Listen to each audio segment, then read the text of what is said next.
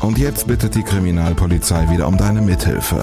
Licht ins Dunkel, Cold Cases und ungeklärte Vermisstenfälle. Ein Podcast der Podcastfabrik und Mike Mattis.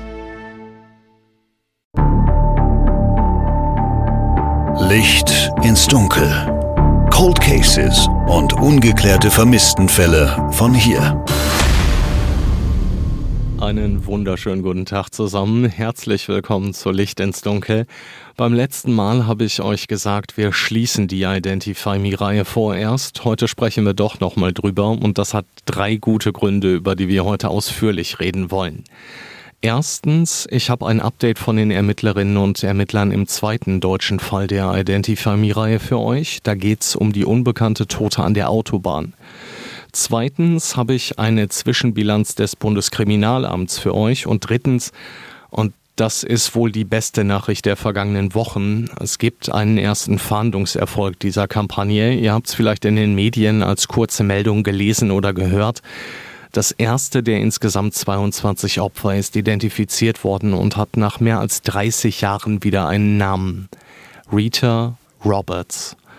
Die 31-Jährige kam aus Cardiff, der Hauptstadt von Wales, und ist am 3. Juni 1992 tot in einem kleinen Fluss bei Antwerpen in Belgien gefunden worden. Alles, was wir heute zu diesem Fall wissen und wie Rita Roberts identifiziert worden ist, das ist heute Thema hier bei Licht ins Dunkel. Es ist Mittwoch, der 3. Juni 1992. In einer Wasseraufbereitungsanlage im belgischen Antwerpen treibt eine Leiche.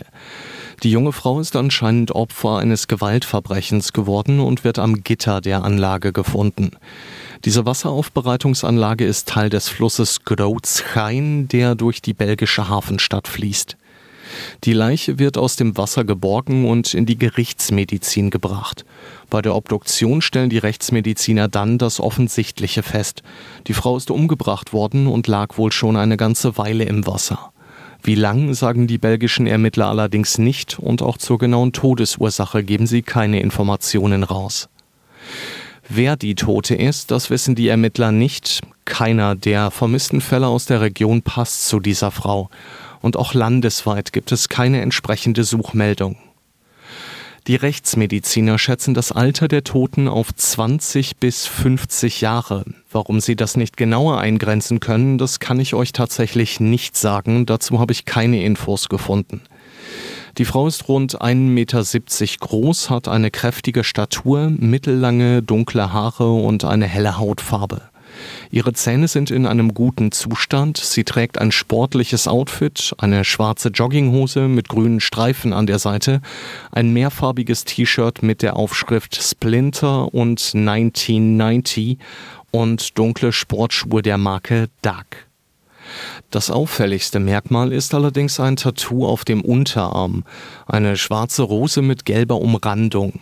Darunter steht der Schriftzug R. Nick, also R wie Richard, Apostroph Nick.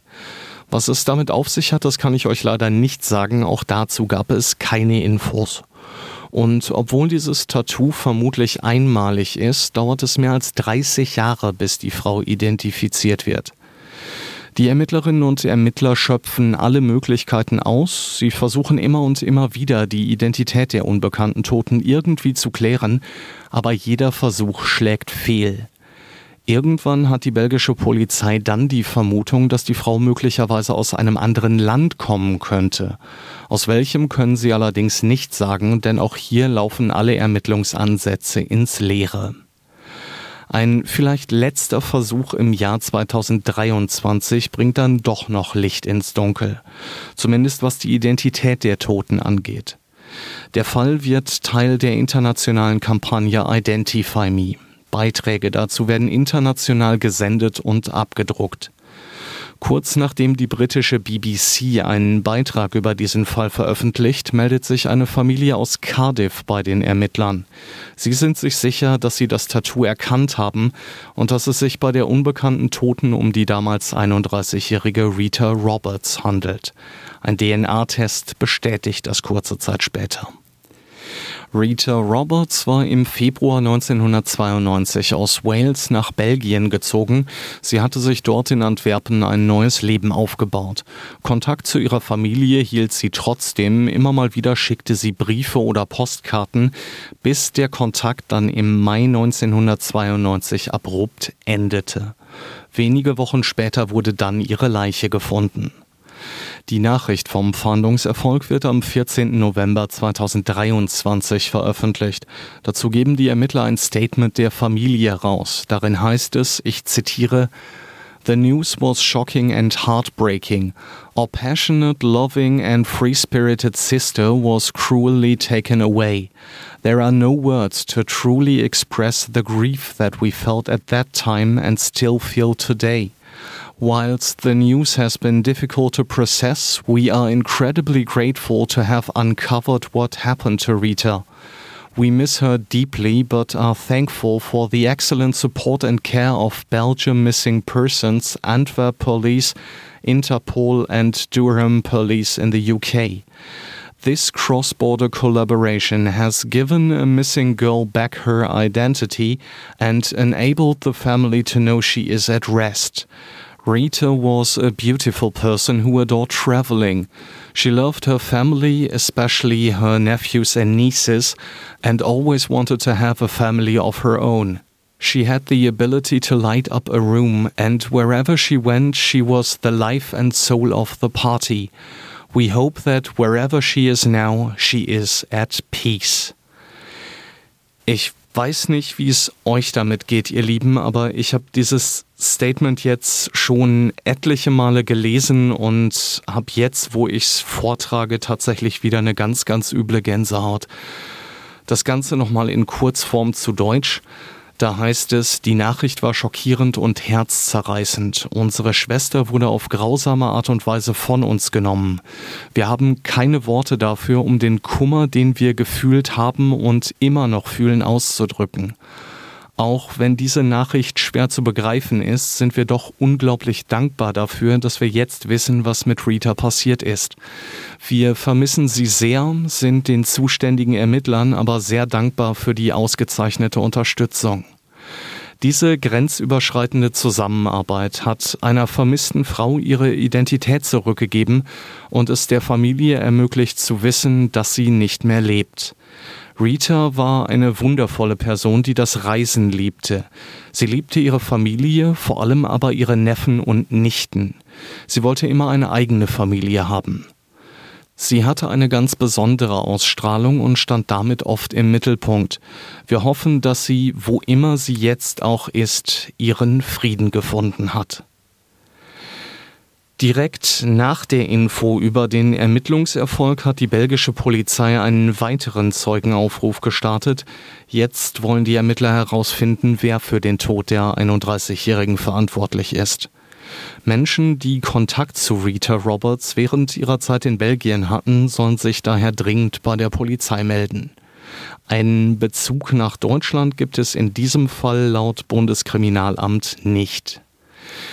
Stichwort Bundeskriminalamt, das hat mir eine sehr, sehr ausführliche Zwischenbilanz der Kampagne geschickt. Da sprechen wir jetzt als nächstes drüber. Auch dieses Mal habe ich die Antworten, die ich per Mail gekriegt habe, wieder einsprechen lassen. Diesen Part hat einmal mehr meine wunderbare Frau übernommen. Die Zwischenbilanz, die das BKA zieht, ist sehr positiv, auch wenn bislang keine deutschen Fälle geklärt worden sind und alle sechs Frauen nach wie vor nicht identifiziert worden sind. Nachdem die jeweiligen Fälle bei Aktenzeichen XY thematisiert worden sind, hat es zu jedem Fall mindestens 40 bis 50 Hinweise gegeben. In einigen Fällen sind es tatsächlich sogar mehr als 100 gewesen. Darunter teilweise auch konkrete Hinweise, beispielsweise auf Frauen, zu denen Hinweisgeberinnen oder Hinweisgeber vor Jahrzehnten den Kontakt verloren haben zu möglichen Tätern oder zu vermissten Frauen, die eine gewisse Ähnlichkeit zu den Gesichtsweichteilrekonstruktionen der Opfer aufgewiesen haben. Dazu heißt es vom BKA, Bislang konnte die überwiegende Anzahl dieser Hinweise durch polizeiliche Ermittlungen sowohl in Deutschland, aber auch durch unterstützende Ermittlungen im Ausland abgeklärt werden. Viele der benannten Personen konnten gefunden werden oder waren zwischenzeitlich verstorben.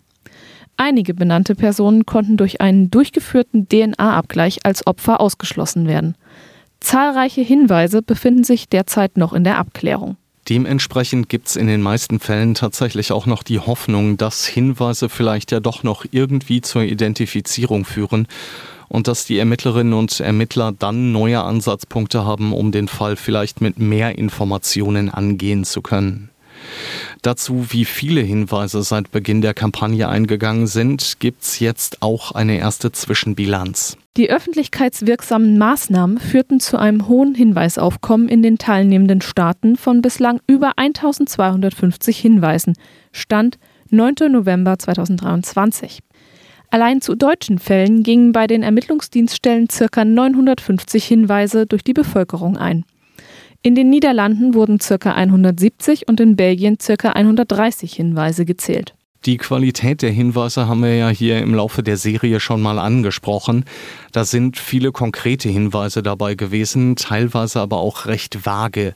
Unterm Strich sagt das BKA dazu. Die eingegangenen Hinweise bewegen sich in einer großen Bandbreite und sind von unterschiedlicher Qualität. Eine hohe Anzahl von Hinweisen bezog sich auf die dargestellten Schmuckstücke oder Gegenstände oder auf die vermutete Herkunft oder Lebensumgebung und Lebensweise der Opfer.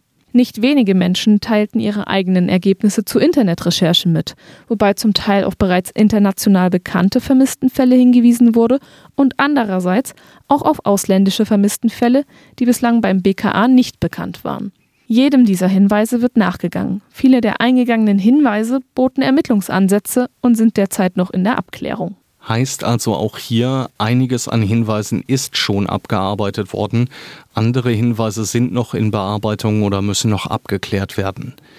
Mit Blick auf die internationale Zusammenarbeit in den einzelnen Fällen zieht das BKA auch ein erstes Zwischenfazit und das sieht so aus. Bislang gab es bei der Hinweisbearbeitung der niederländischen und der belgischen Fälle keine aussagekräftigen Bezüge nach Deutschland.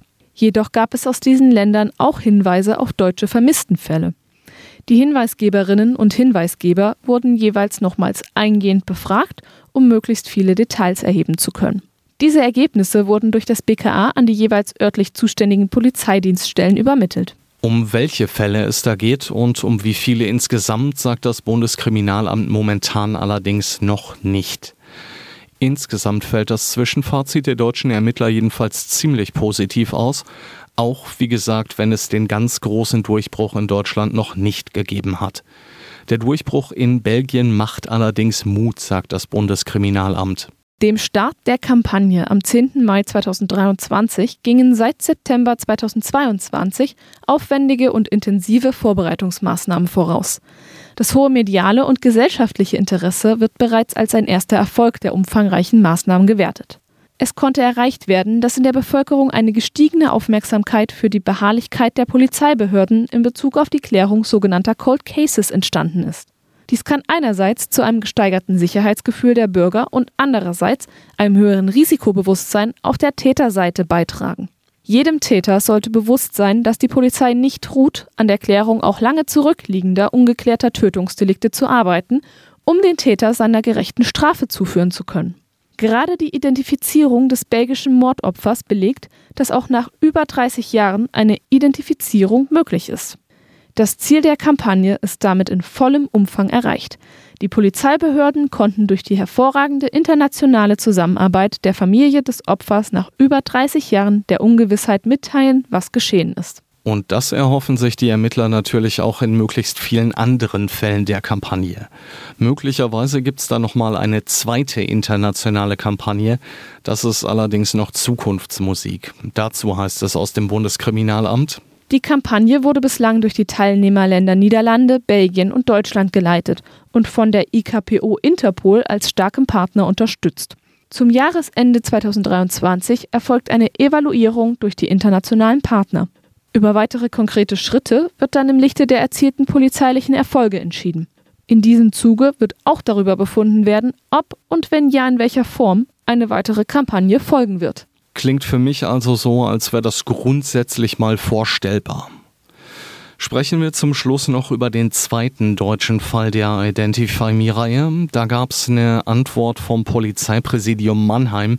Dem ist die Abteilung Cold Case der Kriminalpolizei in Heidelberg ja unterstellt. Und die wiederum versucht ja momentan, wie gesagt, die unbekannte Tote an der A6 zu identifizieren. Auch hier nochmal eine kurze Zusammenfassung und dann das Update der Ermittler. Sonntag, 16. März 1986. Ein Ehepaar ist in einem Waldstück an der A6 bei St. Leon Roth unterwegs. Die beiden machen einen Sonntagsspaziergang und finden dabei im Unterholz die stark verweste Leiche einer Frau. Der Fundort liegt unterhalb des Autobahnrastplatzes Weißer Stock.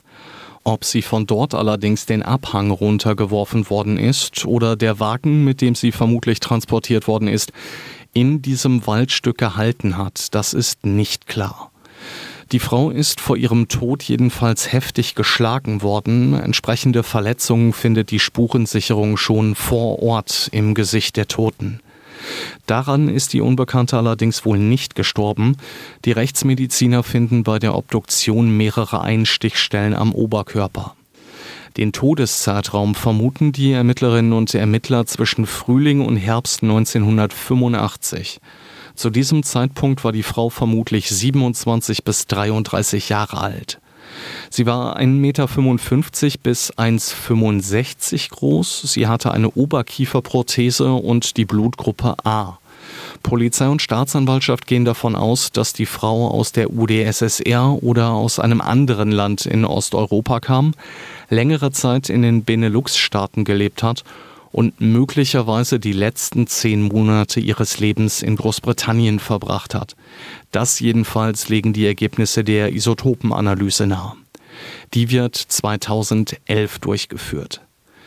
Mit diesen Erkenntnissen geht die Abteilung Cold Case im Juni 2023 dann in die Sendung Aktenzeichen XY ungelöst und bekommt daraufhin etliche Hinweise. Die Rückmeldungen seitens der Zuschauerinnen und Zuschauer nach der Ausstrahlung in der Serie Aktenzeichen XY waren überwältigend und lagen mit 107 Hinweisen deutlich über der Erwartungshaltung. Alle eingegangenen Hinweise wurden von den Ermittlerinnen und Ermittlern bereits abgearbeitet. Dass trotzdem noch kein Fahndungserfolg vermeldet worden ist, muss tatsächlich nichts heißen. Im Fall von Rita Roberts zum Beispiel, da kam der entscheidende Hinweis ja auch relativ früh und galt damit als abgearbeitet. Das Ergebnis der DNA-Untersuchung kam dann allerdings deutlich später und bis zur Veröffentlichung des Fahndungserfolgs hat es dann doch noch mal ein bisschen gedauert.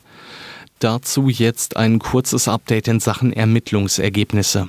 In Bezug auf die gezeigten Kleidungsstücke gingen viele allgemeine Hinweise bei der Polizei ein, jedoch konnten diese nicht mit konkreten Personen in Verbindung gebracht werden. Daneben gab es Meldungen zu möglichen Vermissten bzw. Personen, die eine Ähnlichkeit mit der Weichteilrekonstruktion aufweisen. Lediglich bei drei Spuren im Zusammenhang mit einer möglichen Identität der Toten stehen die Ergebnisse noch aus. Diese Spuren bzw. konkreten Hinweise zu einer möglichen Identität der Toten konnten im Rahmen von klassischen Ermittlungen nicht aufgeklärt werden. Aufgrund eines notwendigen Abgleichs mit einer benötigten Speichelprobe stehen die entsprechenden Ergebnisse noch aus. Leider ist es der Polizei bislang nicht gelungen, anhand dieser Hinweise die Tote zu identifizieren. Und zu den Hinweisen hat sich das Polizeipräsidium Mannheim auch konkreter geäußert. Hinsichtlich eines möglichen Täters gab es vage Hinweise, in denen bereits polizeilich bekannte Personen, hierbei ein vorbestrafter Sexualstraftäter und ein verurteilter Mörder, in den Fokus gerieten. Trotz intensiver Ermittlungen konnte jedoch kein Bezug der benannten Personen zu der vorliegenden Tat hergestellt werden. Trotz der eingegangenen Hinweise konnte die Tat bislang nicht aufgeklärt werden. Darüber hinaus ergaben sich keine neuen Aspekte, die der Veröffentlichung bedürfen. Klingt unterm Strich relativ ernüchternd, muss aber wie gesagt noch nichts heißen, solange die Ermittler nicht mitteilen, alle Ansätze sind ins Leere gelaufen, jetzt wird der Abschlussbericht geschrieben. Und das, ihr Lieben, soll's für heute gewesen sein. Schenkt mir an dieser Stelle noch kurz zwei Minuten eure Aufmerksamkeit. Ich würde euch gerne noch eben erzählen, wie es weitergeht. Für mich geht's jetzt in die Vorweihnachtspause. Ich ähm, ja, brauche den Dezember einfach mal wieder, um den Akku aufzuladen. Das ist alles in allem ein sehr, sehr intensives Jahr gewesen, ohne Sommerpause, ohne Urlaub. Ähm, die Arbeiten mit dem BKA und den einzelnen Ermittlungsbehörden, das war komplettes Neuland für mich, ein absolutes Riesenprojekt. Ich bin unfassbar dankbar für das Vertrauen, das man da in mich und meine Arbeit gesteckt hat. Es war unterm Strich aber auch einfach verdammt anstrengend, weil es sich insgesamt über einen Zeitraum von sechs Monaten gezogen hat. Und das alles nebenbei zu machen, das ist halt, ja, wahnsinnig viel Arbeit gewesen. Meine Frau hat mich in dieser Zeit häufig tatsächlich nur schlafend gesehen und ich bin ihr einfach wahnsinnig dankbar dafür, dass sie das alles so mitgemacht hat und ähm, dass ich sie in den letzten Wochen dann auch tatsächlich immer noch mal ins Aufnahmestudio verschleppen durfte. Im Dezember will ich von daher jetzt einfach mal einen Gang runterschalten und die Vorweihnachtszeit mit ihr genießen. Für euch ändert sich relativ wenig. Ihr bekommt weiterhin alle zwei Wochen eine neue Episode. Daran ändert sich also nichts. Ich habe ganz, ganz tolle Podcast-Kollegen, die euch mit gut recherchierten Cold Cases aus ganz Deutschland versorgen. Auf O-Töne von Ermittlern müsst ihr dann allerdings leider bis äh, Januar verzichten. Dafür gibt's in diesem Jahr auch ein kleines Weihnachtsspecial und zum Jahreswechsel habe ich auch schon ein bisschen was in Planung. Dazu verrate ich aber noch nichts, soll ja inhaltlich eine Überraschung werden. Wenn ihr also diesen Podcast beim Anbieter eures Vertrauens abonniert, dann verpasst ihr ganz sicher nichts. Vielen herzlichen Dank, dass ihr mich ähm, in den letzten fast zwei Jahren begleitet habt. Herzlichen Dank für eure vielen lieben Nachrichten und für das wahnsinnig konstruktive Feedback. Das hilft mir tatsächlich dabei, diesen Podcast für euch in Zukunft noch besser zu machen. Bleibt sicher und gesund, ihr Lieben. Habt eine tolle, gesegnete Vorweihnachtszeit und passt auf euch auf. In diesem Sinne bis ganz, ganz bald. Glück auf. Licht ins Dunkel. Cold Cases und ungeklärte Vermisstenfälle von hier. Eine Produktion von Mike Mattis und der Podcast Fabrik.